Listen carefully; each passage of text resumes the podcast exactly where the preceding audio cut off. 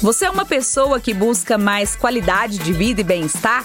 Então chega mais porque você está no lugar certo. Eu sou a jornalista Humberta Carvalho e você está ouvindo a segunda temporada do videocast Falando Nisso, uma produção original do Sesc Goiás, que é um oferecimento do Sistema Fecomércio. O Falando Nisso está no ar há mais de um ano e a cada 15 dias, sempre às quartas-feiras, a gente se reúne aqui e conversa sobre educação, saúde, lazer, assistência e cultura. Os nossos convidados trazem sempre muitas informações, orientações e ideias para te ajudar a ter uma vida mais leve e com mais bem-estar. Bacana, né?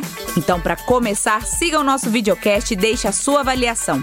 Se você nos acompanha pelo YouTube, se inscreva em nosso canal e deixe a sua opinião nos comentários. Seja muito bem-vindo ao Falando Nisso. Aumenta aí o volume, porque a gente tá no ar. E aí, tudo bem? É muito bom estar com você em mais um episódio da segunda temporada do Falando Nisso. Chega mais porque a casa é sua. Tá chegando agora? Então eu quero te contar que a nossa primeira temporada tem quase 70 episódios disponíveis e os primeiros episódios da nossa segunda temporada também já estão no ar. E olha, tá incrível, viu? Se eu fosse você, eu terminava esse episódio e já ia lá conferir os outros temas. Para hoje, eu quero te perguntar o seguinte: você conhece alguém que tem autoestima inflada? que tem uma necessidade excessiva de atenção, que conta muitas mentiras, se comporta como vítima das situações e ainda por cima tem dificuldade em aceitar críticas. Se você conhece alguém assim ou identificou muitos desses comportamentos em você mesmo, saiba que essas características fazem parte do transtorno de personalidade narcisista. E esse é o tema do nosso bate-papo de hoje. O que é o narcisismo? Como são as relações de um narcisista? Esse transtorno caracteriza um problema de saúde mental? Como identificar o narcisismo? Existe tratamento e cura? Essas e outras respostas você vai conferir no episódio de hoje e eu tenho certeza de que você vai aprender muito com o nosso convidado. Por isso eu quero te dizer, viu? Aproveita para enviar esse episódio aí nos seus grupos de WhatsApp para que mais gente também possa aprender sobre esse assunto. E por isso eu recebo aqui hoje no nosso estúdio ele, o Elias Silva, que é psicanalista, filósofo, palestrante. Elias, seja muito bem-vindo. Muito obrigado por aceitar nosso convite de estar aqui hoje. Que alegria, eu que agradeço, Humberta, pelo convite, agradeço ao César, agradeço você. Falando nisso, temos muita coisa para falar, né? Muita coisa, né? Eu agradeço aqui, o convite. A gente estava aqui conversando, né? De, será que vai dar tempo de falar tudo ou vamos ter que fazer uma parte 2? Tem muita coisa, tem muita coisa. É um tema que precisa ser falado, explicado, talvez banalizado, está muito mal interpretado, mas vai ser legal.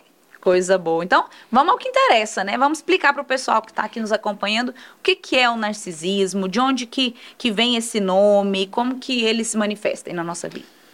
Acho que é importante olhar a história, né? Nós aqui, é, eu, a minha formação, então, sou psicanalista, então, antes de falar propriamente da psicanálise, como que ela vê a a, o narcisismo, a gente pegar um pouco da história. No final do século XIX, a psiquiatria ela estava nascendo.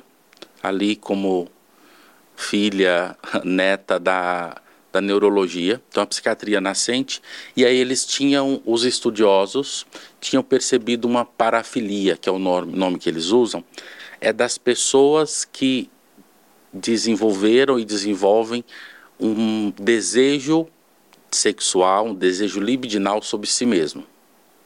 Isso era essa parafilia que a psiquiatria tinha falado. E aí, por causa disso, chegou-se ao nome narcisismo. Por quê? Porque, ah, como, como que nós vamos de, é, definir isso? Ah, vamos olhar então para os mitos e pegar dali. Então surgiu do, de, dessa constatação primeira, ainda nada de psicanálise, ainda nada de teorias de personalidade, nada disso, mas aí deram o nome do, de, desse complexo. O que, que é o narciso? Quem foi Narciso? É, hoje talvez a pessoa fala e nem sabe da origem. Né? Narciso é um mito que conta que é, a mãe estava grávida, foi encontrar-se com um oráculo ali. E no orá o oráculo, ela queria tirar algumas dúvidas. Ela falou: Meu filho vai sobreviver, vai viver por muitos anos. Né? E aí o oráculo disse sim, se ele não se ver. E aí ele, ele nasceu, aquele jovem, E aí, desde sempre, muito bonito, uma, como nós podemos falar hoje, uma autoestima muito boa, e ele sempre, e fisicamente bonito. Chegou em um determinado momento da vida onde ele, passando perto de um rio, da água cristalina, ele se vê. Naquele momento que ele se vê, ele se liga afetivamente com aquela beleza, ele se apaixona, ele fica alienado àquela beleza e não sai dali. Então ele não come, ele já não bebe mais água, ele morre de inanição, ele morre ali olhando para ele, encantado pela beleza. Apaixonado por si mesmo. Apaixonado por si mesmo. Aí esse é o, o, o mito do Édipo, por isso que deu esse nome.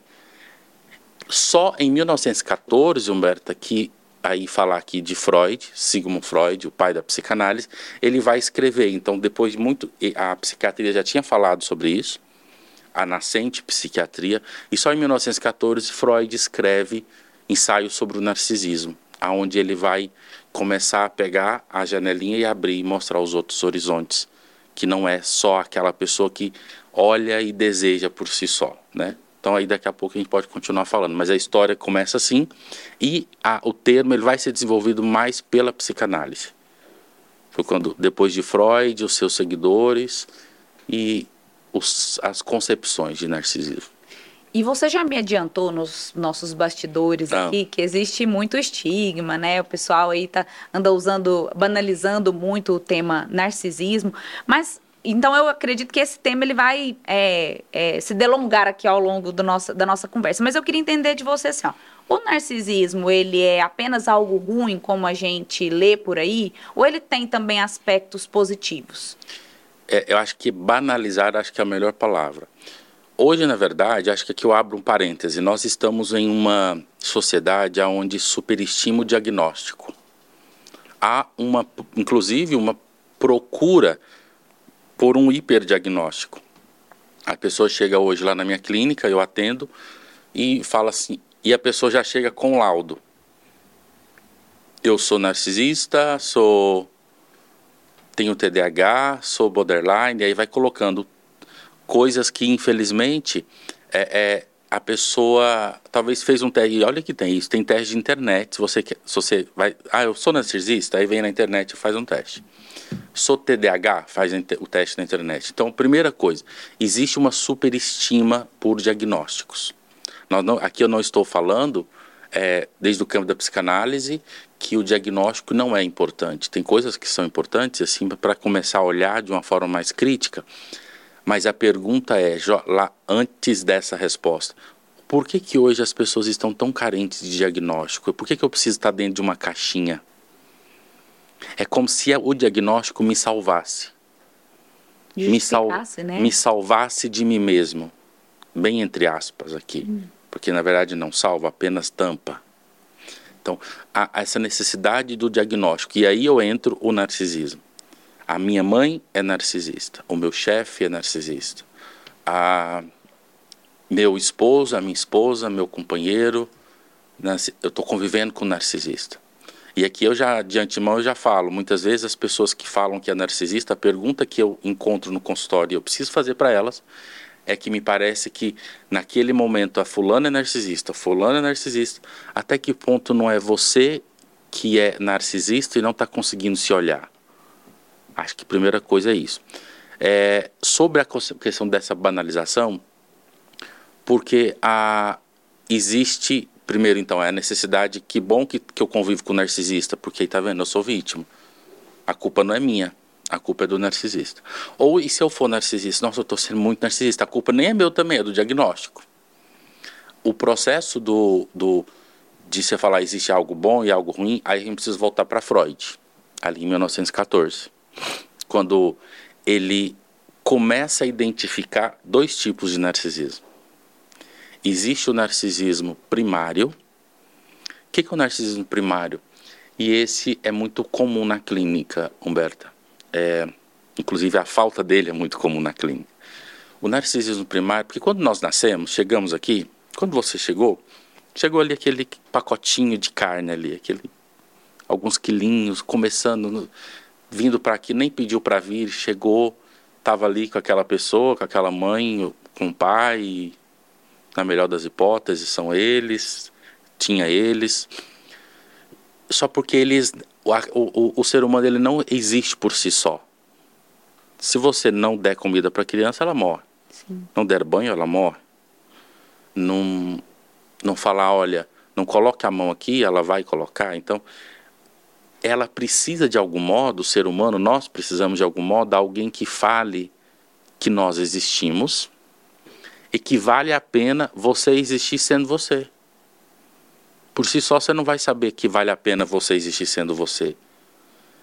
Esse investimento libidinal, aqui libido falando da psicanálise, esse não é o libido de se você está ou não com vontade de transar, não é esse libido da psicanálise, é esse libido é essa energia de investimento. Alguém precisou fazer isso para Humberto estar vivo hoje, para você estar vivo hoje. Alguém teve que investir em você. E aqui o investimento não é financeiro, não sou consultor financeiro.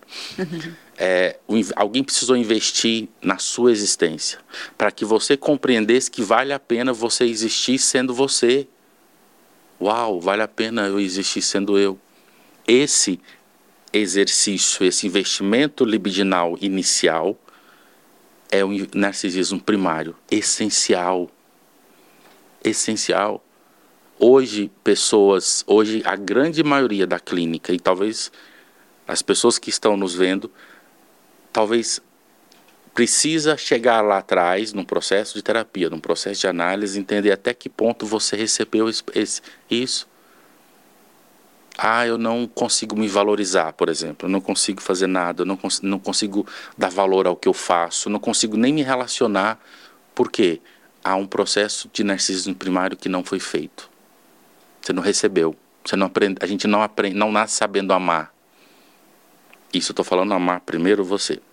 Então esse é o narcisismo primário, essencial para a vida, para que você hoje, depois que nós gravarmos, olhar um texto, olhar a empresa, falar, nossa, olha o que eu produzi, a minha existência vale a pena.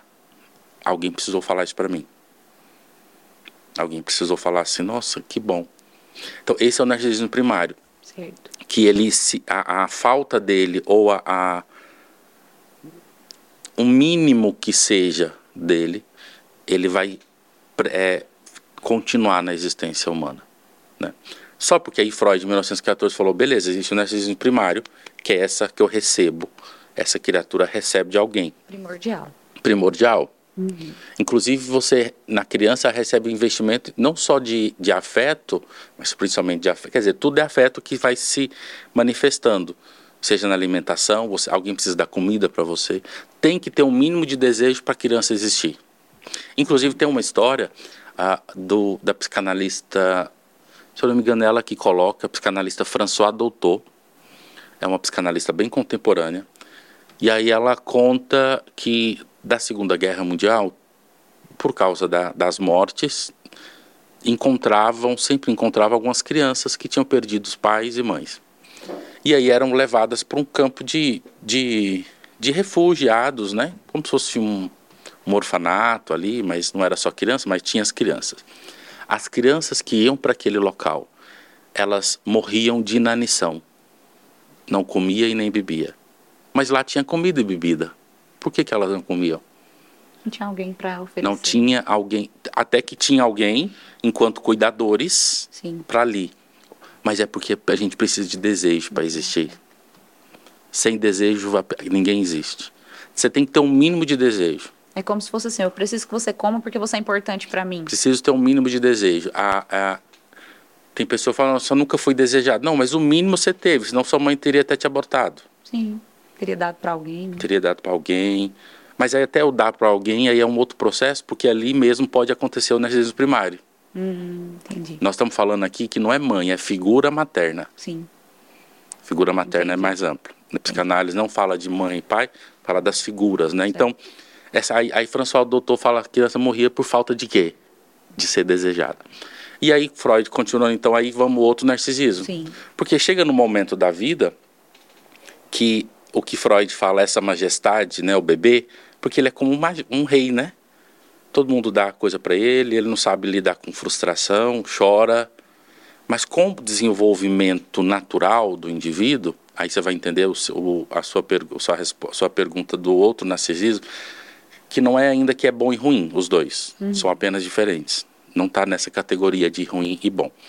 Com o tempo, a criança vai perceber que ela não é a última bolacha do pacote. Ué, então eu, tudo tem que estar tá do meu jeito, à minha volta, do jeito que eu quero, como era naquela infância. Com o tempo, a criancinha vai para a escola, percebe que tem regra, que tem leis, que tem um amiguinho que vai ter que dividir a bolacha com ele, vai ter uma outra pessoa, inclusive começa ali, ah, eu sou da minha mãe, minha mãe é só minha, mas aí depois tem um outro irmão, tem até o pai que entra nessa jogada, esse terceiro que entra. Então aqui, esse, ela começa a perceber que ela precisa investir, mesmo investimento libidinal, não mais somente nela, mas no outro. E nesse segundo momento foi quando Freud fala que nasce esse narcisismo secundário, que é a capacidade dessa pessoa não só olhar para si, mas também olhar para o outro. Ou seja, todos nós somos narcisistas. Isso não é ruim. Inclusive, pessoas que entram na clínica, de fato, talvez o, o, um trabalho mais árduo na análise dela é restaurar e construir o que ela consegue hoje, o narcisismo primário. Ela precisa, olha, chegar no espelho e falar assim, que bom, vale a pena você existir. Hoje já não tem mais quem faz isso. Por isso que o trabalho é árduo, sofrido, porque ela precisa chegar a essa conclusão sozinha, com o trabalho de análise, né? Sim. Então, assim, não é, não é que é bom e ruim, narcisismo primário e secundário. É, é, um, é só para falar que todos nós temos em si, nós somos em si narcísicos, que é diferente do narcisismo patológico. Uhum. E aí é uma outra questão. E o que é esse narcisismo patológico? Quando o narcisismo se torna, já que todos nós somos, né? Em que momento ele passa a ser ruim, vamos dizer, patológico? Vou dizer ruim, não vamos dizer patológico. Né? É patológico, é. Existe, teve a tentativa, inclusive não tentativa, né? Uma consecução mesmo de colocá-lo, inclusive no DSM, esse transtorno de personalidade narcísica que está na modinha. É, mas é interessante, antes de falar isso, o que ele é, até mesmo medicamento se você for olhar, eu não sou psiquiatra, né? E aí, quem sabe, se você já algum dia falar com um psiquiatra, vocês falarem, você vai, você vai, eles vão te falar isso com muito mais autoridade. Mas por si só não tem um medicamento. Vamos tomar um medicamento para curar essa, essa, essa patologia narcísica. Ela pode estar inserida em outros processos mentais, transtornos, que aí sim talvez um processo medicamentoso farmacológico, mas é por causa das conglomerações de, de concepções mentais, aí, de sofrimentos psíquicos. Mas aí, antes de você então responder para a gente como é o narcisismo patológico, já me adianta então uma resposta. É, já que você disse que não existe um remédio, né, para curar o narcisismo, existe um tratamento? É algo multidisciplinar? É, existem outras é, patologias envolvidas? A gente poderia dizer talvez que é um problema de saúde mental? Acho que não podemos colocar nessa caixinha. De novo, a questão das caixinhas. Então, quando eu falo que não existe medicamento, mas existe um processo de autoconhecimento. Você vai falar assim: é comum os narcisistas patológicos, aquele que tem a certeza, ele tem a certeza que de fato ele é a última bolacha do deserto, a última bolacha do, do pacote. pacote. Eu ia falar aquela coca do deserto, ah. né? Unir os dois ditados, mas é isso. Ele, ele tem a certeza. Mas o que, que você percebe aqui? Que é um movimento infantil. Ele continua sendo aquele reizinho lá de trás. Ou seja, nada mais é, falando de uma maneira muito simples, que há uma fixação naquele lá atrás. Ele não evoluiu, ou seja, o narcisismo, o problema seu, se você acha que é narcisista, então vai para análise para você evoluir enquanto gente entender que você pode passar ali do narcisismo primário para olhar o outro. O, o, por isso que não vai resolver medicamento. E aí, aí vem uma questão da, da banalização. Que quando alguém fala assim, seja na, lá na análise, no meu, no meu consultório ou em outro, eu estou convivendo com um narcisista. Meu, meu namorado é narcisista. Mas por que, que seu namorado é narcisista? Porque ele só pensa nele. Eu quero comer japonês e ele não quer comer japonês. Ele vai comer mexicana, comida mexicana, e depois ele faz isso.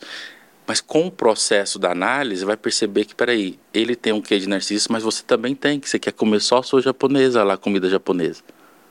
Mas que bom que é ele que é narcisista. Porque me reconhecer. O narcisista, por si só, ele nunca vai para terapia. Porque ele é muito bom para ir para terapia.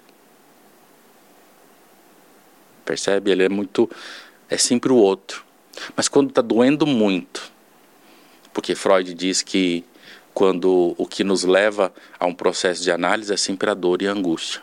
Quando está doendo muito, ele vai e vai se descobrir que ele pode se amar demais, mas também ele pode amar o outro. Então, o patológico é exatamente nesse. O que, que é patológico? É, é, é o exagero de eu só olho para mim mesmo, eu só olho em mim mesmo. O, o chefe narcisista, né? Coordenador narcisista. Eu trabalho com o programa de saúde mental do Instituto Self.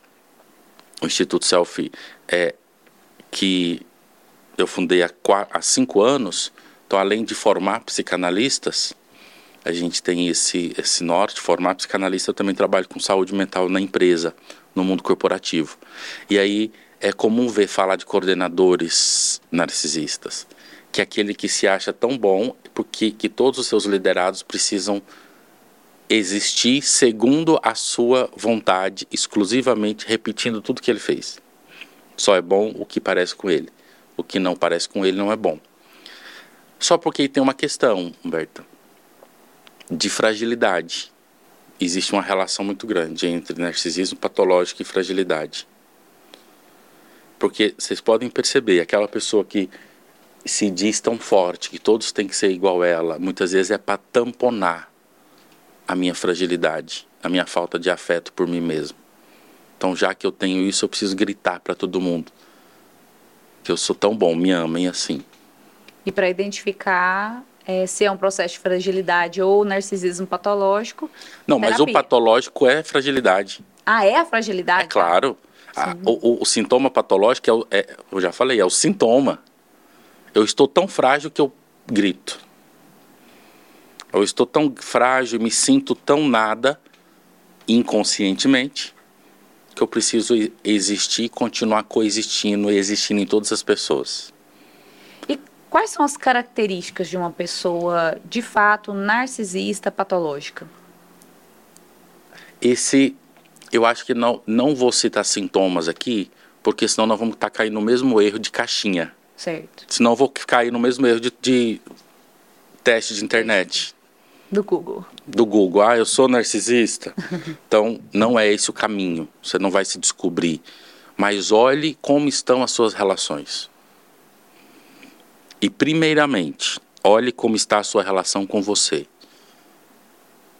com o seu processo ideal, o seu, o seu eu, o seu ego, como que você tem olhado para ele? Até que ponto você consegue olhar para você e assumir o que de fato você é e o que de fato você não é?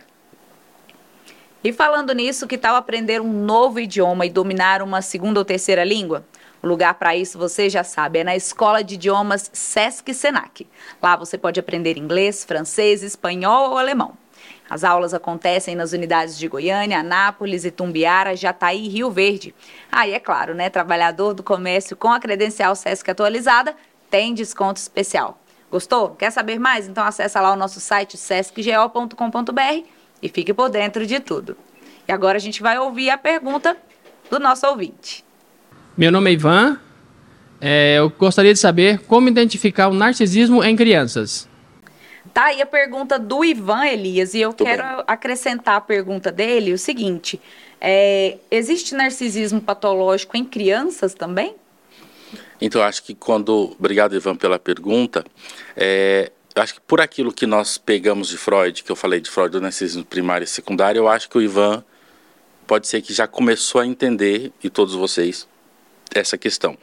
O narcisismo na criança, ele precisa existir Olha o que nós falamos do narcisismo primário.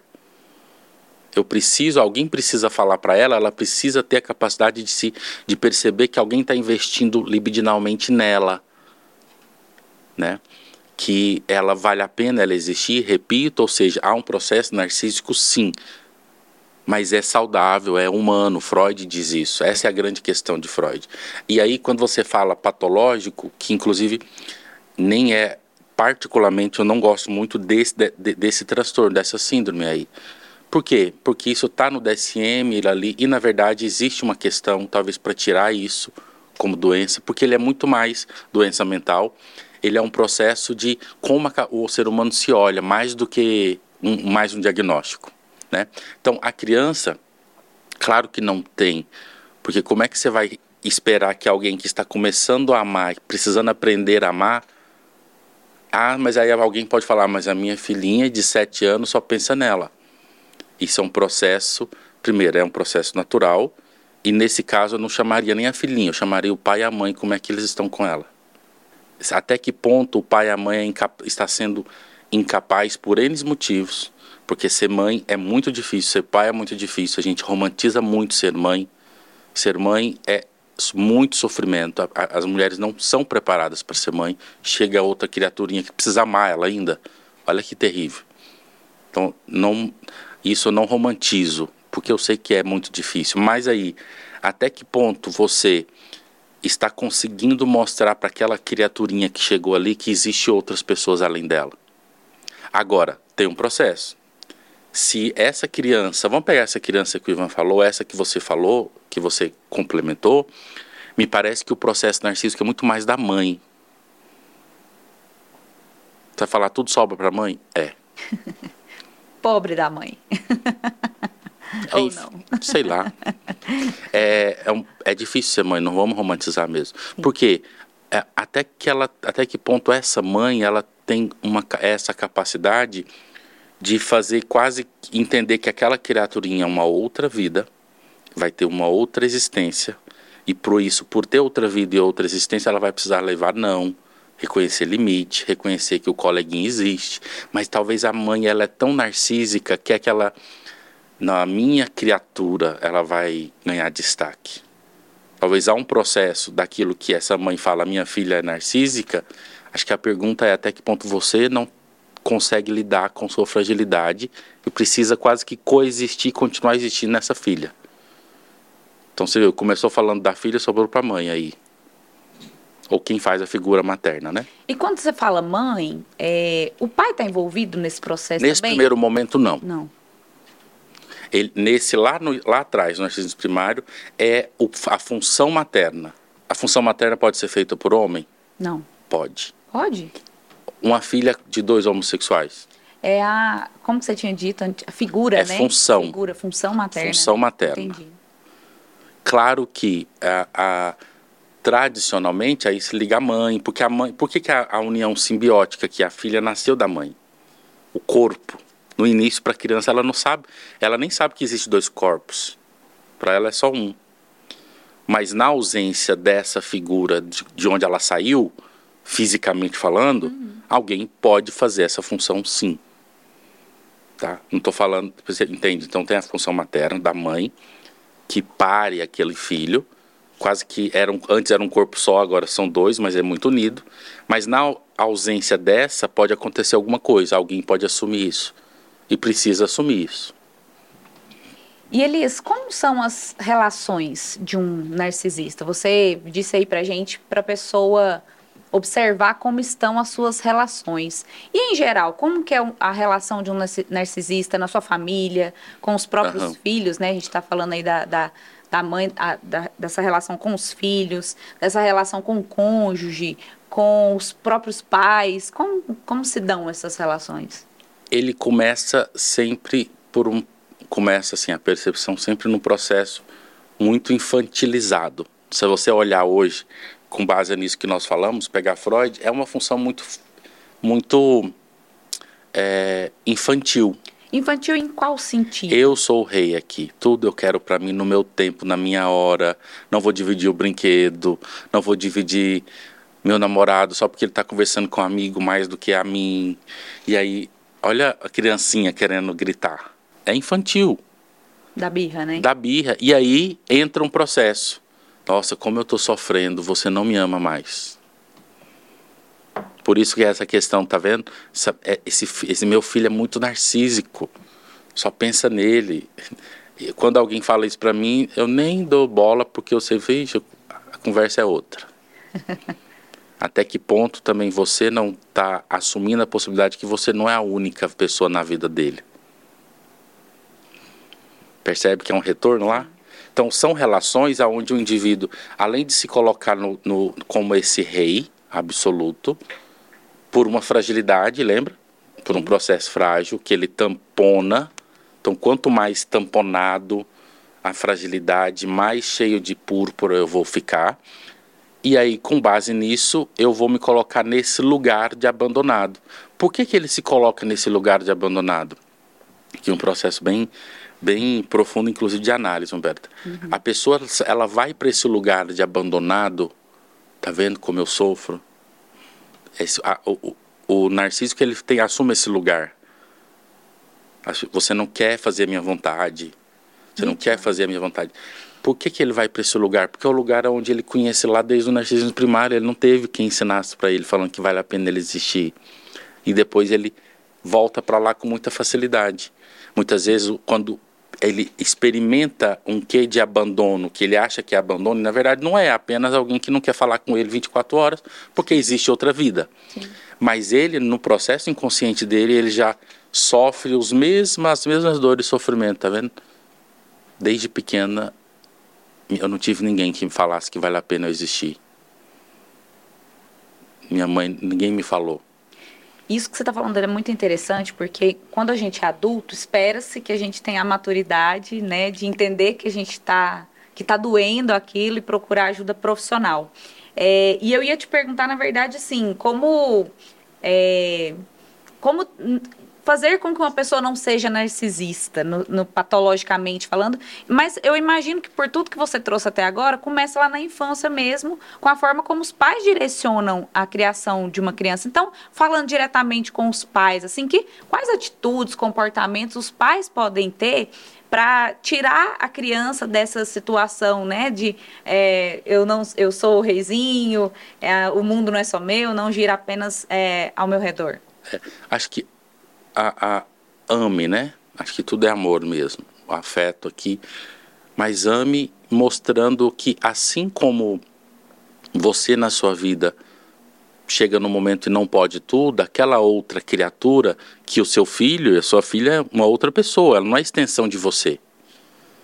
E ela pode, precisa é, entender ou visualizar que ela que existe outro além dela. Então ame profundamente, mas não coloque ela numa redoma onde você precisa coexist, continuar existindo nela. Ela pode receber não, ela pode falar que ela pode ver no coleguinha que o coleguinha tem um brinquedo tá brincando um pouco mais tempo do que ela, então ela pode pode dividir, ah, tamo aqui meu brinquedo, tamo aqui minha comida, mostrar, fazer o processo do desse narcisismo primário para o secundário, entender que sempre vai existir um investimento, ela sempre precisa entender que ela precisa investir nela, libidinalmente falando. Eu me amo, eu gosto do que eu faço, mas concomitante a isso existe um processo de investimento no outro. Né? Porque o que acontece lá depois da quando nas fases, quando começa o despertar, inclusive sexual pelo outro, pela uma outra pessoa, nessa concepção, o outro, eu vou investir no outro. A paixão é o excesso do investimento libidinal no outro. Por isso que eu nem vejo muito defeito. Depois, quando acaba, eu começo vendo. Não é que, que a pessoa não tinha defeito. É porque agora você começa a dividir. Ó, eu posso investir em mim, mas também estou investindo nele. Então, posso investir em mim, agora estou investindo nela. A paixão rouba um pouco isso, né? Falando nisso, prevenir e informar são os caminhos que o SESC utiliza para desenvolver seu trabalho na área da saúde. Só no ano retrasado, 2022, mais de 980 mil pessoas foram beneficiadas com atividades e serviços de saúde bucal, educação em saúde, nutrição e cuidado terapêutico oferecidos em unidades fixas, imóveis, escolas e eventos públicos em todo o país. Assim como todas as ações do SESC, as iniciativas de saúde impactam pessoas de todas as idades e são planejadas de acordo com as necessidades de cada localidade. Aqui em Goiás, os serviços de saúde do SESC são referência. E para saber como usufruir desses serviços, é só acessar o nosso site sescgo.com.br. A gente se vê lá. E a gente volta, Elias, aqui com a pergunta do Douglas ah. Herculano. Meu nome é Douglas Herculano, eu sou professor de História e eu queria saber por que é tão difícil lidar com pais narcisistas. Obrigado, Douglas. É, porque a, o grande desejo de, do ser humano é existir. Apesar que nós não aprendemos isso por si só, alguém precisa dizer para gente, como eu falei. É, mas quando há um processo que, mesmo sofrido, com a vida de adolescente, primeira infância, segunda, adolescente, adulto, ela, o, o indivíduo, ela vai tomando, ele vai tomando consciência que ele pode existir por si só, que ele tem uma vida que ele tem desejos, que ele tem seus sonhos, ele tem as suas vontades, que eu tenho vontade de fazer artes cênicas, não de fazer medicina como meus pais querem. Eu tenho vontade de, de viajar para o Canadá e não faz, ir para um internato no interior de São Paulo. Então, ou seja, eu sou pessoa. Por isso que dói tanto quando eu olho para aquelas pessoas, porque tem muito afeto envolvido tem um afeto, tem um amor ali, é, é meu pai, é minha mãe, mas como que eu não entendo que essa mãe não queira que eu exista? Por quê? Porque a, a mãe, ela quase que quer, repito, continuar existindo na vida do filho. Então, meu filho tem que fazer a faculdade que eu desejo, tem que fazer é, tem que usar esse tipo de roupa, tem que fazer esse curso, tem que fazer esta viagem, tem que casar com esta pessoa que eu quero. Porque a mãe, ela, nesse caso, ela não compreendeu que é duas são duas pessoas. Que quando cortou o cordão umbilical, foi o primeiro luto que a mãe teve. Perdi o meu filho. E perdeu, começou a perder naquele exato momento. É o vulgo criar para o mundo, né? É, e aí é, tem até uma frase que eu citei lá no, no meu podcast, eu tenho o um podcast, né, Café com Psicanalista, é, depois vocês acessam aí Café com Psicanalista, tá no Elias Silva, psicanalista, e aí tem uma, uma frase lá que eu fiz que viralizou, que eu citei François Doutor, aquela mesma, né, que ela diz que quando o filho honra o pai e a mãe, porque nós somos uma comunidade ainda cristã, com muita influência religiosa, então esse mandamento é muito forte. E aí François Doutor diz que o filho honra o pai e a mãe quando ele é capaz de se levantar, virar as costas para o pai e cuidar da sua vida. Né? Ou seja, ser pessoa, ser gente. E não continuar como aquele frágil, tadinho, eu preciso da minha mãe para existir. Se você for capaz, se não estiver sendo capaz de bancar o seu desejo, vai correr sério risco enquanto realização humana que vai chegar que eu já encontrei na clínica muitas vezes eu não sei mais quem eu sou quando você está acostumado a estar naquela redoma que eu faço que minha mãe e que meu pai faz você vai chegar no momento da vida que eu não sei quem eu sou tudo que eu escolhi não foi eu que escolhi então por isso que é tão difícil porque eu ia falar um palavrão aqui, né? Que, que, que raiva tem esse pai, essa mãe, questão de afeto, e ainda a mãe usa chantagem emocional, eu que coloquei você no mundo, eu que dei o seu dinheiro. Quando envolve questão financeira é pior. Então, mas o que eu posso falar é que aqui, não espere que a sua mãe e seu pai vá para análise, vá para terapia. Veja se o que você está fazendo faz sentido para você e banco o seu desejo. E isso tá aí a resposta, né? Primeiramente do Douglas Herculano. Obrigada, Douglas, pela sua pergunta. Mas isso me faz refletir assim também que deve ser muito sofrido para a pessoa é, ter que lidar não só com pais, mas com chefes, com colegas de trabalho, porque de certa forma ela tem que aprender a se posicionar de uma forma mais firme. É isso mesmo? Ou eu estou errada? Ela tem que, ela não é nem se posicionar, ela precisa existir, sendo ela, ser sujeito o sujeito decide, fala sim, fala não, vira para a esquerda, vira para a direita. O grande processo que me encanta dentro, dentro da psicanálise é encontrar os meus analisandos deixando de ser objeto de pai de mãe e de qualquer pessoa e se tornando sujeito. O objetivo da psicanálise é fazer com que aquele indivíduo se torne sujeito da sua história. Qual é o futuro de uma pessoa narcisista, patológica, que não abre a mente, não abre o coração para entender que existe ali um problema, não acolhe sua dor, não aceita sua dor, não busca ajuda? Como, o que, que o futuro tem para essa pessoa? O que ele, o que está fazendo agora? Não tem muita resposta mágica aí não. Não é que ele vai se enlouquecer, vai ter que ser internado no hospital psiquiátrico. Não, não é isso. Vai continuar vivendo desse jeito. E é isso. Talvez as pessoas se afastem um pouco? A pior parte que talvez que eu acho que não, porque tem muito afeto envolvido. Tem pessoas que passam a existência toda sofrendo. Mas a dor vai estar tá lá. Aí é um processo que talvez pode ser sintoma para procurar ajuda.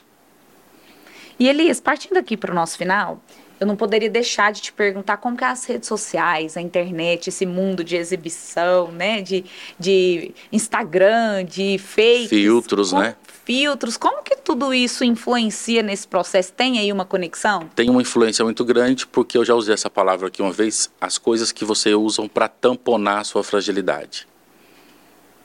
Lá, as pessoas não compreendem que na, no, na, no Instagram a pessoa mostra o que quer. Eu quero que as pessoas me vejam assim. Instagram não foi feito para você mostrar a sua vida do jeito que é. Foi feito para você mostrar do jeito que você quer que eles vejam. É tanto que hoje é uma poderosa ferramenta comercial. Sim. Se é ferramenta comercial, então eu quero que as pessoas vejam esse celular da melhor forma possível. Então, se eu quero vender esse celular, eu vou mostrar sempre eu muito feliz com esse celular.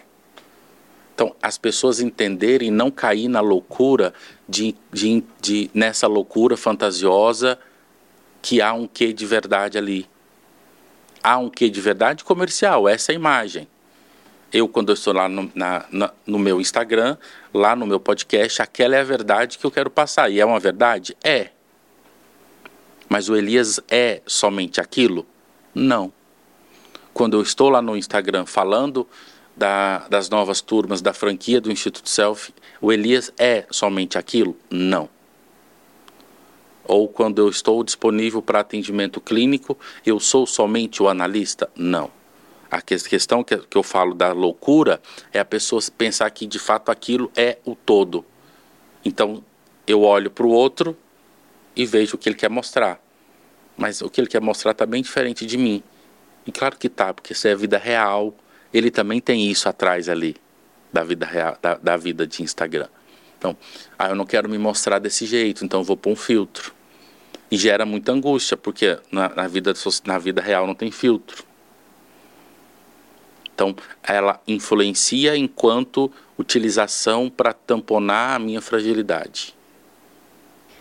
Elias, vou usar um bate-bola aqui com você, para a gente ir para o nosso final. Claro. Uma pessoa que se conhece é capaz de é rápido bate-bola, né, gente? É, bate-bola. Papum. De ser mais leve. E quem cuida da saúde mental? É corajoso. Que bacana, é isso aí. Elias, você quer deixar aqui para quem está nos acompanhando alguma indicação de filme, de livro, para entender mais sobre esse assunto de hoje, aprofundar talvez? Tem um filme que inclusive nós usamos muito, eu já usei ele ah, fazer análise que vai falar sobre a mãe narcísica. O que é essa, essa mãe narcísica e como ela sufoca, né? O filme chama Instinto Materno. Mas aí só tem que tomar um cuidado que se você colocar na internet, vão ter dois instintos maternos. Então, é um, eu, eu, sei porque as pessoas já procuraram, então são dois filmes com o mesmo nome, Sim. né? Qualquer coisa depois eu posso te passar o link, você põe na descrição, porque aí não claro. dá problema a qual instinto materno, que, que são dois filmes é, em português traduzido pelo mesmo nome. Então eu vou te passar o link que mostra essa mãe narcísica. Mas se você for assistir um outro e perceber que não é a mãe narcísica, não é aquele, é o outro. Tá? Então fica aí esse, essa indicação aí que é legal. Tá certo. Conta um pouquinho pra gente aí do seu instituto, do que, que você faz. Deixa então, o seu contato para as pessoas te encontrarem. Claro. É, então o Instituto Self de Psicanálise e Psicologia, com sede aqui em Goiânia é, vocês aqui de Goiânia, ali no setor sul, para se localizarem. Nós formamos psicanalistas. Você sabe que para ser psicanalista não precisa ser psicólogo, né? Talvez muitas pessoas não sabem. Então, basta fazer o percurso, entrar no instituto, tra tra traçar esse esse percurso, ou até em outras modalidades de se autorizar psicanalista também, mas no nosso caso é via o Instituto Self de Psicanálise e Psicologia. Se inscreva no curso, precisa ser graduado em qualquer área, tem que ter uma graduação. É, depois desse percurso, a pessoa, de acordo com o desejo dela, vai se autorizar, inclusive, se for o desejo, atender clinicamente no seu setting, no seu consultório. Então, lá o nosso coração do Instituto é isso. Temos algumas pós-graduações na área de saúde mental também, online ou presencial, porque nós temos unidade aqui, temos mais duas unidades no interior de Goiás, uma em Teresópolis, no Rio de Janeiro. A, a nossa temos uma franquia aqui ao lado, vizinha, parecida de Goiânia, e estamos com mais algumas negociações, porque agora somos franquia também.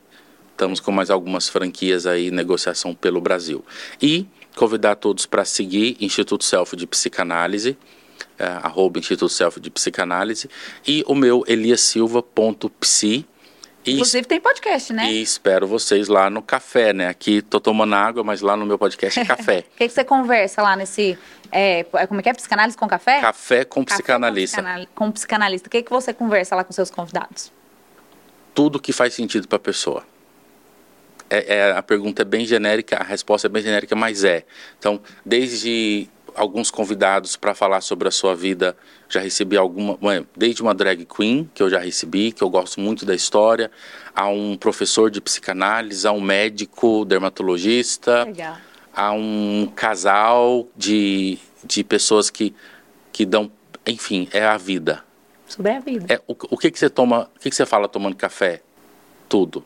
Hum do útil ao fútil. Fica aí o convite, então. Fica né? o café, café com psicanalista. Estamos terminando, terminamos a primeira temporada em dezembro. Terminamos a primeira temporada e agora estamos inaugurando, inclusive, a segunda temporada do Café com Psicanalista. É só colocar lá no YouTube ou no Spotify.